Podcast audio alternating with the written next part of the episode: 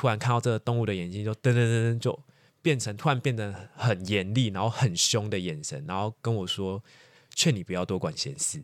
”那为什么？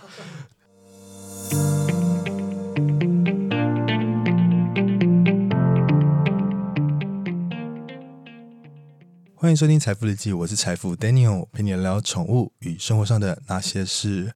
财富今天邀请到了一位好朋友，是一位群主上的机缘的关系，认识到一个新的好朋友。他的才华是非常多样的，他会算塔罗牌，然后会重点是我们今天的主题——宠物沟通。欢迎我们的 Ziff。哇，大家好，我是那个银饰塔罗的那个塔罗师，我是 Ziff。Ziff，今天我们来讨论宠物沟通。其实大家很好奇，宠物沟通，宠物沟通是有什么样的模式？而且今天讲的宠物沟通啊，你是不是有想要跟大家说明是什么？为什么叫宠物沟通？或者是说你想要的动物沟通？对，就是呃，我自己一般在呃跟别人面前讲的时候，我都会说动物沟通。对，那我自己觉得说这两个词虽然没有太大的差异啊，因为就都是在讲我们饲养的动物之间的关系。对，但呃，讲宠物的话，我就会觉得动物好像变成附属品了。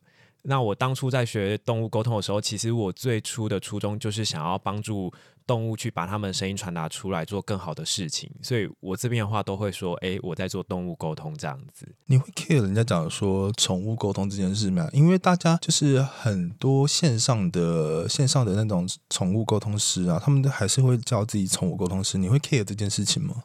不会吧？因为就我就觉得青菜萝卜各有所好啊，对啊，对，反正就是就熊猫跟猫熊也都有人在叫啊。那我自己觉得，我从我的理念出发，我觉得是动物沟通师这个初衷，那就把它 keep 住就好了。但大家都不知道动物沟通是什么，你以你简单的理解，就是带各位听众来讲说，这种动物沟通的模式啊，你会有什么样的基本的介绍给大家吗？因为一般人都不知道什么叫做动物沟通、宠物沟通是什么，大家一知半解。会不会有人觉得是说，嗯，会不会像通灵，嗯，这种模式？你会这样子觉得吗？或者说其他的你想要反驳的这个部分？就是当初在学的时候，我自己想说，哇塞，动物沟通就是通灵啊！我我当初在学，我真的也是抱持了这样子的心态去的。对，那呃，其实当初会学的话，我自己也觉得这是一个还蛮。还蛮特别的东西，我自己也在想说，到底是什么叫做跟动物沟通？是就我们讲话，动物也会讲成中文给我们吗？它是给你中文吗？它基本上就是呃，回到我这边的讯息都是变成我可以理解的文字的，对，所以变成我呃，动物沟通的话，我自己认定它就是最简单来说就是跟动物聊天。对，那跟动物聊天的过程里面呢，呃，动物会给我们一些图像啊，或者是声音，或者是。感觉、表情，或者是呃触觉，这些其实都是我们可以从过程里面感受得到的。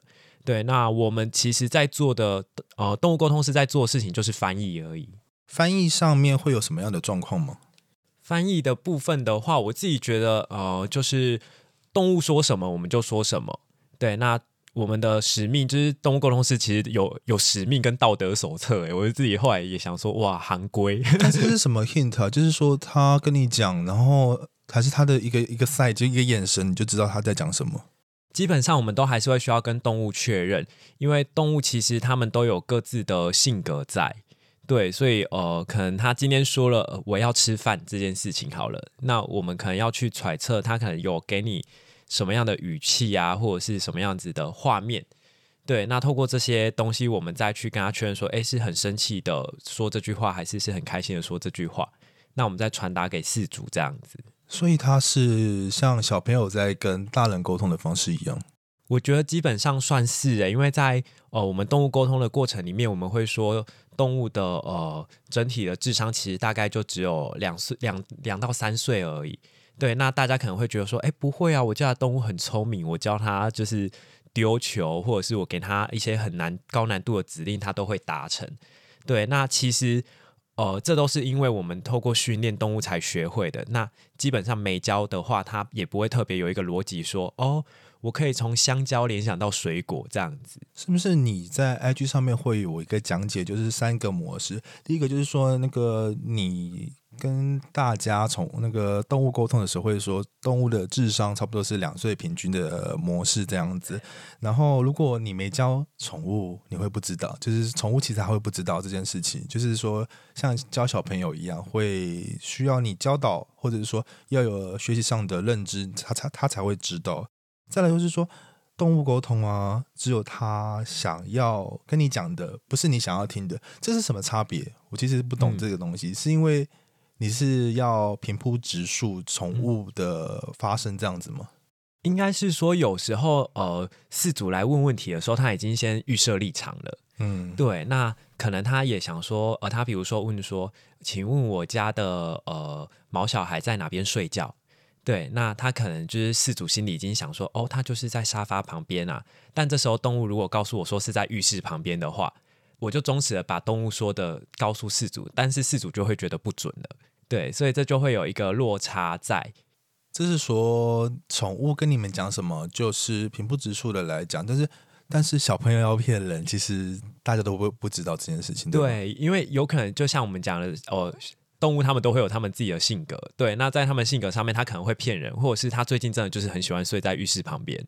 就是他不同的个性，其实当下的情况，或者说他就是不开心的时候，其实。大家都可能会遇得到，就是刚刚那个时候是跟普通的状况是不太一样的，也有可能遇到那种情形嘛，对不对？还蛮长的，就是我很常遇到动物，就是脾气一来，然后就不跟你讲话，然后我就是沟通就必须中断了。不跟你讲话，他是会看他当下的个性才来这，会有这种情形，或者是讲这个东西吗？还蛮长的，像我前一阵子就呃遇到一只。一只动物，然后它就是连上去的时候，因为我是跟它沟通第二次的。它是什么样的动物？它是呃一只已经过世的猫猫咪哦，这是离世宠物沟通，对对对，也会也会在这个东西嘛，对不对？也会在这边进行。没关系，那它是讲什么？如果我们等下还有离世的动物的话，我后面还会再聊到这个部分。如果这个是，他会不想跟你讲什么？应该说他。呃，基本上他上一次的个性还蛮开朗活泼的，对。可是这一次脸的时候，他就开始有点无助的，他就开始很纳闷，然后就主人问什么他也都不想聊。然后我就把他的表达的方式传达给饲主，然后饲主确实也感觉到他的动物在不松快，就是在不不爽还是心情不好了。但是他已经离开了，但是他主人会知道他不开心或者是不愉悦的状况吗？哦，可以知道，因为我们是透过线上的文字沟通，所以我把我的文字。可能呈现出来的时候，事主就会自己去想说：“哎，怎么跟我上一次沟通的语气不一样了？”嗯，对对对。但是大家会好奇，就是这跟就是离世动物沟通啊，这会不会有点像灵媒的状况？这样子吗？还是跟灵媒的是不同？因为我在还没开录之前就跟你聊聊天到的，你有讲过这是一个宠物的碎片，是被收纳在宇宙里面，这是什么东西？我其实很纳纳闷，这这个是什么？嗯，对我自己觉得我们的工作其实啊，还是到头来还是在翻译这件事情上面了。对，那呃，动物过世这件事情的话，我觉得它。还蛮多，比起就是在世动物上面多了更多的争议性，对，因为确实像你说都已经过世了，那为什么还可以跟他沟通到？对，那我们比较不像是灵媒的角色，因为灵媒的角色的话，就是呃实际的去把它调出来啊，然后问他是呃知不知道他在他的一些实际的状况，或能不能预测未来之类的。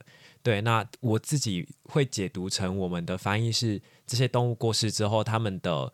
灵魂碎片都会存在在宇宙的呃一个地方，对，那存在那边的灵魂碎片的话，我们只要有想要跟他沟通，随时都可以上去跟他把这些资料调下来，然后跟他聊天。灵魂碎片是不是有包含在主人的个人隐私之类？因为我在 IG 上面会看到，就是你有特别提醒一件事，就是说所有的沟通都需要主人合法同意，这是什么意思啊？因为大家。宠沟不是就会直接说我要跟你宠物沟通，但是你很注重这一点，这点是有什么差异啊？这一点的话，其实是我去学动物沟通的时候，我们老师很耳提面命的一件事情。对，为什么？他说就是所有的动物沟通都要经过合法主人的同意。那合法主人就是这只动物它的呃，实际上它的主要照顾者。对，因为有时候我们在跟动物沟通的时候。动物会不小心说出一些太隐私的事情出来，像是什么？像是嗯呃，请爸爸不要再带别的男人回家了这些。你是说他会把一些私人的私人的事情会偷偷告诉你，还是说他愿意跟你讲，你才会知道这样子？一定是他要他愿意跟我跟我说才会有办法，所以呃，第一个是要合法主人的同意，那第二个是我们会需要请主人在沟通前跟动物再说明一下，会有沟通师跟他呃做沟通这件事情，因为这就很像是你今天走在路上好了，你看到呃隔壁那个小姐姐她的儿子很漂很很帅气，然后你就要。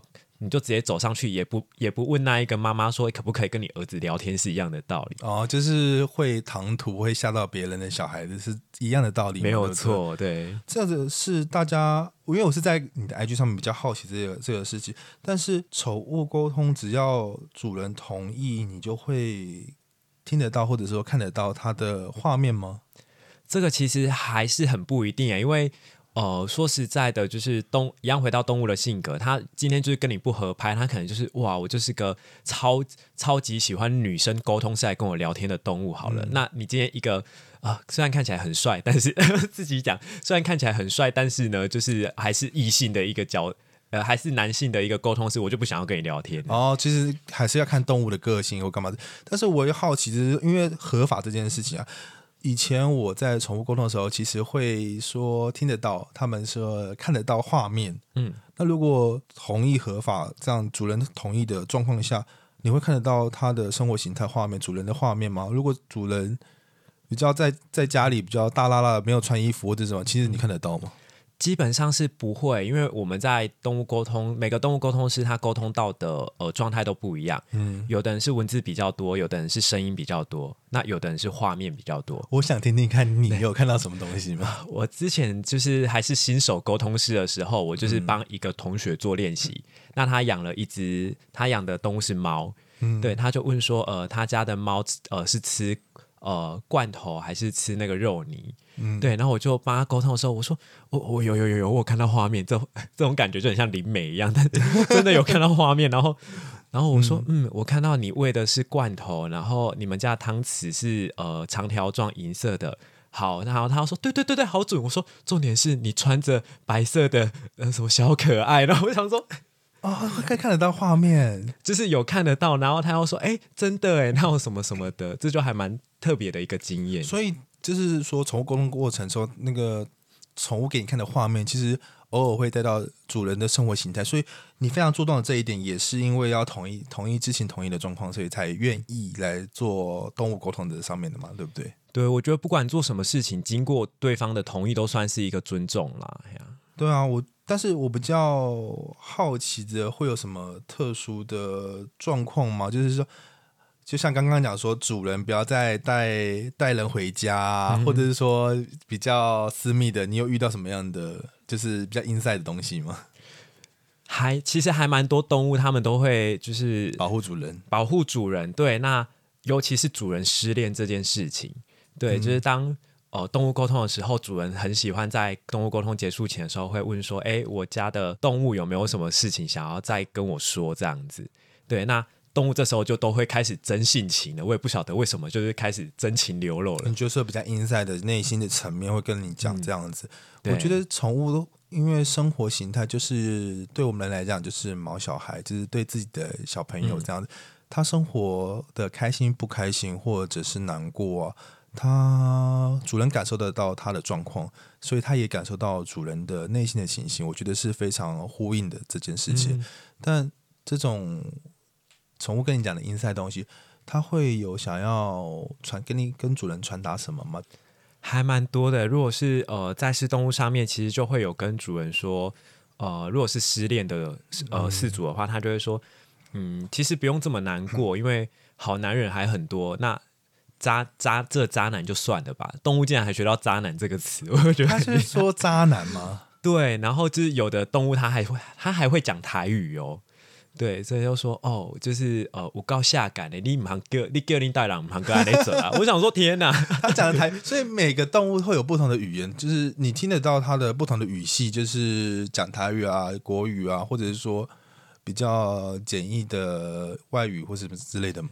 对，基本上是。但是如果呃，有的人可能就会觉得说，哎，那我去国外，我是不是就不能跟动物沟通了？因为语系不同。对，我也很好好奇这件事情，为什为什么国外的你可以沟通？他们是怎样的方式跟你讲？还是一个 hint 跟你讲？嗯，因为基本上我们要做沟通这件事情，代表我们是呃翻译的角色了，所以变成呃，我们一定是就是跟他呃心灵跟心灵上面的沟通之后，他想讲的都会传承是我们听得懂的方式传达给我们。哦，不一定是语言上面的嘛，对不对？对对对。所以不管说国内、国外，或者是外国圈，都会聊，都会聊得起来这样子。有，都可以聊得起来。我在上面还看到 IG 上面会讲说，宠物沟通，因为你做这个宠物沟通啊，是比较特殊的的范畴。但动物沟通上面会有什么样的大忌吗？就是说，你最不最不想要遇到的那种。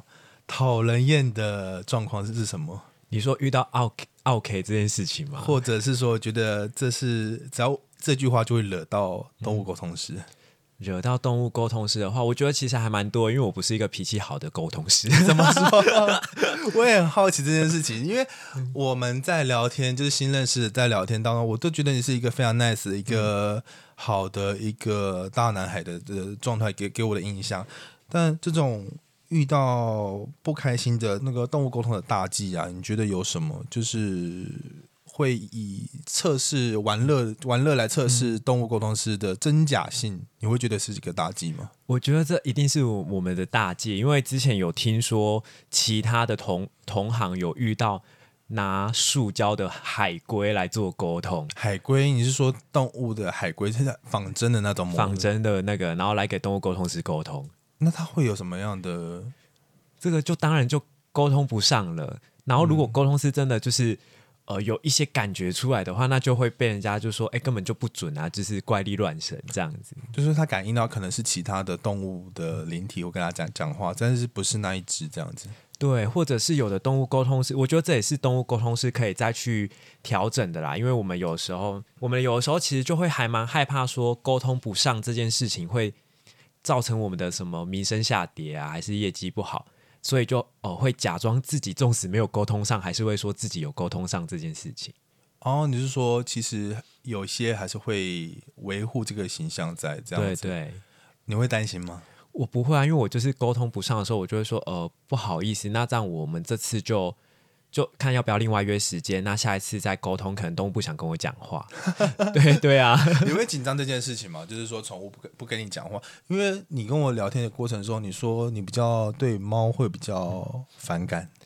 嗯，也不是对猫反感，是猫对我反感。对对对，猫对你反感，我是你觉得猫对你反感，这样子你会有什么方式来引导它，或者刚？因为这感觉是跟小朋友讲话，就是慢慢引导他，你会愿意做这件事情吗？我还蛮愿意做这件事情啊，因为我就是一个。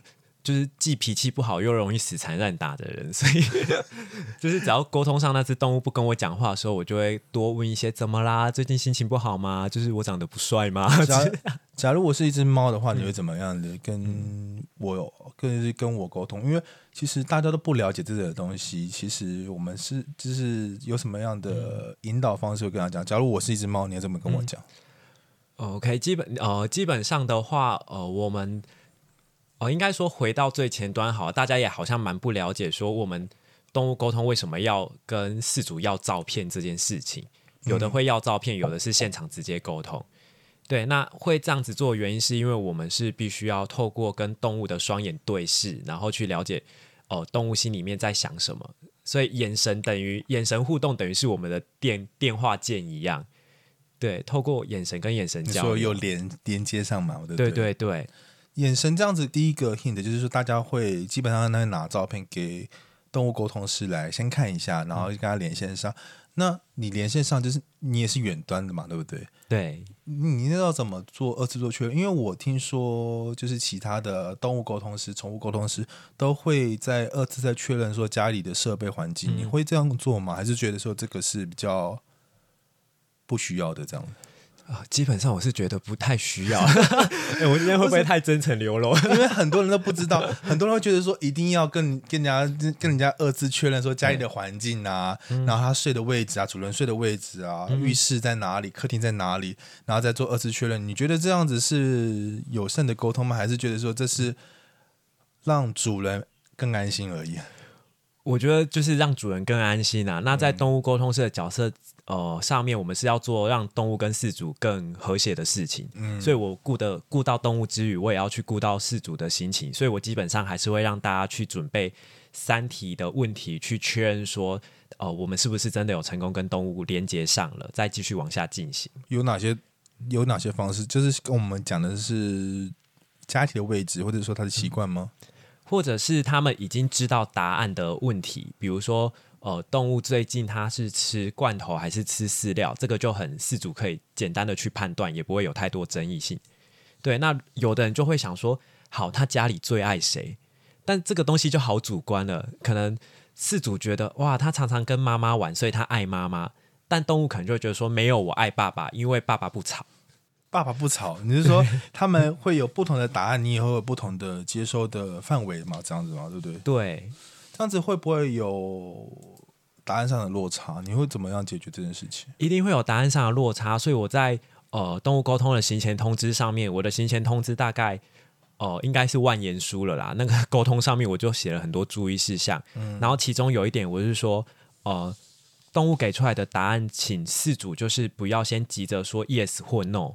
而是我们应该要先去把这一个答案再延伸延伸，看是不是真的合理。这是不是真的合理？哦，你是说它的可接受的答案性范围在哪里？因为就像申论题一样，没有固定的答案，或者说它的是一体两面的，所以会有不同的答案和见解这样子。对，嗯，例如说刚刚你讲的家确认家里设备这件事情，好了。呃，可能有人就会说，呃，平常我家的猫睡哪里？那可能动物确实给我们看到画面的，我嗯，可能就会跟饲主说，哦，是毛茸茸的。那我们只看到毛茸茸的，接下来我们也不知道在哪里，我们还是要告诉事主一个具体的地方，我们就会需要从这个材质去推测，说他好像躺在一个类似抱枕的东西上面。嗯，那四组可能就会说，不对，不是抱枕。但是你可能就不能这样子放过四组，你要说，哦，但。呃，他的材质是毛茸茸的，那他睡着的地方是不是有毛茸茸的东西？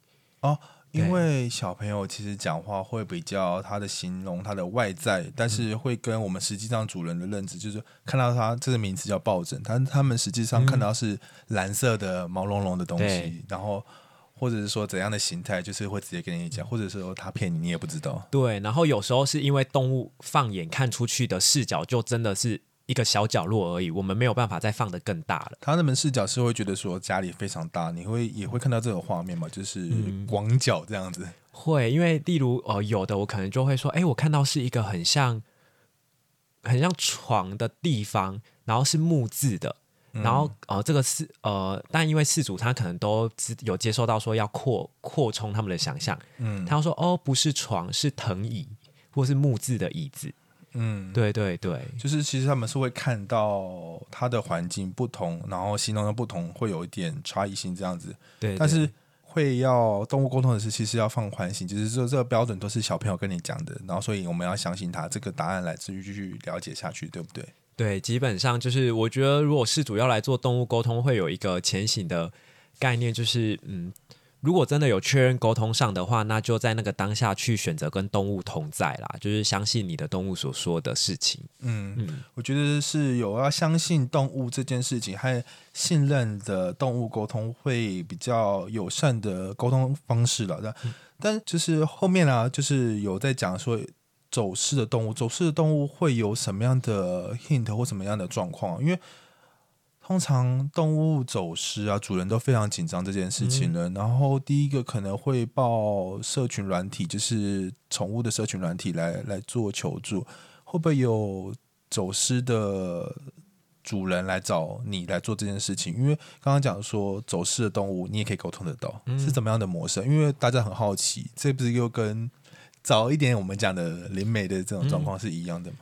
对，走失动物的话，其实。哦，我们基本上还是会跟饲主要动物最近的照片，然后是双眼看镜头，因为我们还是要透过双眼去跟动物做沟通。嗯，对。那基本上我们在做走失动物这件事情的话，其实现在很少动物沟通师愿意接这件事情。为什么？因为嗯，会有什么样的差异吗？第一个是呃，争议性很大，找得回来跟找不回来都会变成是沟通师的错。呃，如果动物今天早回来了，饲主他就会说：“哎，是我的动物自己回来的，退钱。”对，动物会自己回来，那你它已经走失了，你怎么让它回来？这也是一个奇怪的嗯模式啊。对，因为我们的我们的模式的话，等一下呃，我也会再深入提到说，我们怎么帮助动物回来家里面。因为有的时候我们是让饲主自己去找，但有的时候动物如果也说不清楚它在哪里的话，我们就会劝动物自己回家。是什么样的模式？因为嗯。就是好，假如今天动物走失了，你是怎么样的帮助主人来做这件事情？对，就是呃，动物走失的话，刚刚有提到说，呃，走找得回来跟找不回来都是沟通式的错嘛。那在我们的认知上面。基本上动物会走走失，就是我觉得饲主在前端他就需要负一定的责任。我觉得到很大的责任，因为现在都提倡就是动物出去啊，不管猫或狗啊，其实都是要有牵绳的状况，才会让它不会被车子啊，或者是说警铃啊，或者是说其他的声音来做吓到。所以我觉得这是一个非常重要的概念，也是我这频道的主要核心，就是爱跟宠物来跟做相处。这种走失的动物，我觉得是主人的。责任，你也是觉得是这责任非常大吧？对不对？对，所以，我们动物沟通师刚刚讲到不接的另一个原因就是在这边，因为觉得这有一部分是主人的责任。对，所以目前我们在接走私动物这一块的话，我们呃不不说我们找帮你找的回来，我们只做现现在动物的现况判断。怎么样的看？对我帮你判断你的动物是生是死，然后跟他现在在哪里？对，那整个沟通的时间是一个小时。前二十分钟，我跟动物沟通，沟通它在哪里，跟它现在所在的位置。我会把我看到的画面跟动物形容到的东西，我全部都画下来。嗯，画下来之后，接下来四十分钟，哦，就是事主要自己骑车出去找了。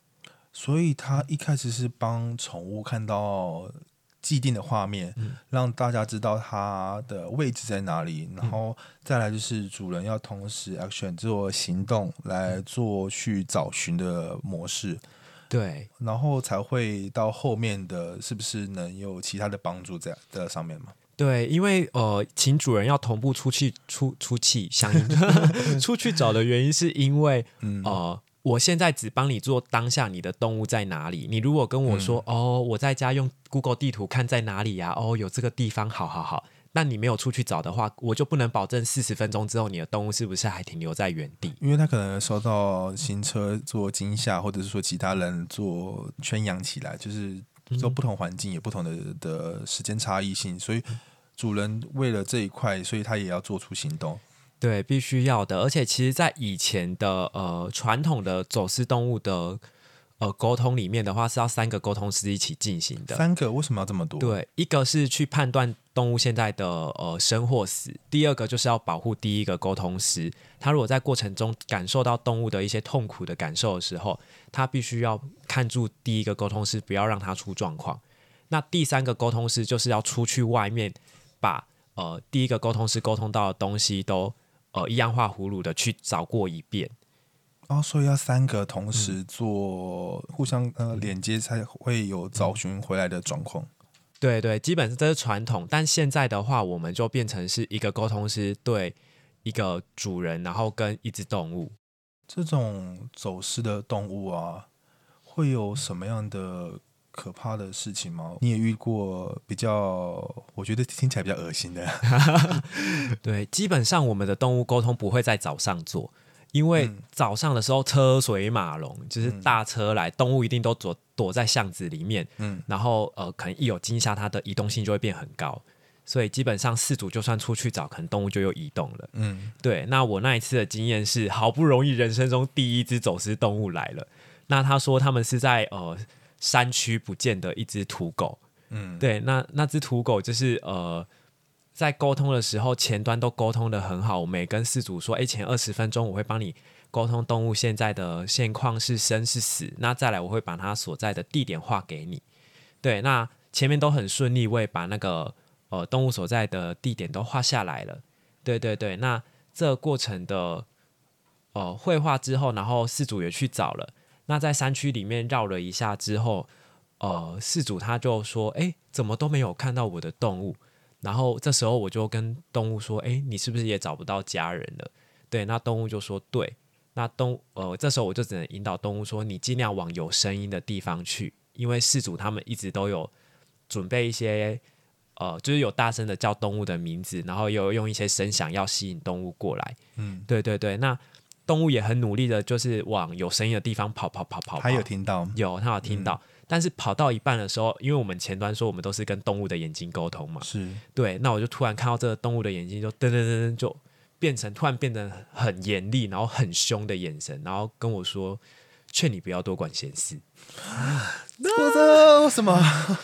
对，然后因为又是在山山区的晚上，你说他的眼神跟他的形态完全不一样，跟你当初看着他的小狗的，就是友善的样子完全不一样，就完全变了一个人了。是完全就是说我们人类的讲说被附一些不好的东西上去了。嗯，我也不太晓得，但那当下我是觉得是我自己是不舒服，因为整个鸡皮疙瘩都上来，所以你看到那个眼神，所以你也就是觉得很很可怕。对，很可怕。我当下就跟那主人说：“嗯，也晚了，动物说它累了，我们就先不要找了。”但是主人不会觉得很着急吗？如果这样的状况，一定会着急，但是我们也还是有一个服务的时间限制。对我也不能就是一整一整个晚上，大概五六个小时都在陪主人找这件事情。也是基于保护自己的状况嘛。对对对对，我觉得我觉得保护自己会比较着重一点，因为毕竟能帮助走失的动物是非常开心的一件事情，嗯然后能帮助到宠物成功回去，我觉得是更更有一个成就感的东西。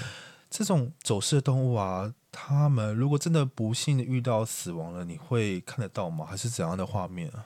呃，之前有听过其他的沟通师在分享说，呃，他们感受到动物呃当下的那一个状态是会会有一点冷，有一点僵硬的。嗯对，那我前阵子有沟通到一只快要呃过世的动物，嗯，对，那呃在刚开始要过世的时候，我想说事主怎么都还没回，我就先自己跟动物做连接了。对，但连接上之后，我发现动物其实已经过世了，嗯，然后我就说嗯还好嘛，然后事主就回说，哎，动物刚刚过世了。过世，对，就是在我沟通到当下，他们就过世了，这他又过世了。所以你看得到，就是可以感受到他们痛苦的画面，然后过世的画面，对不对？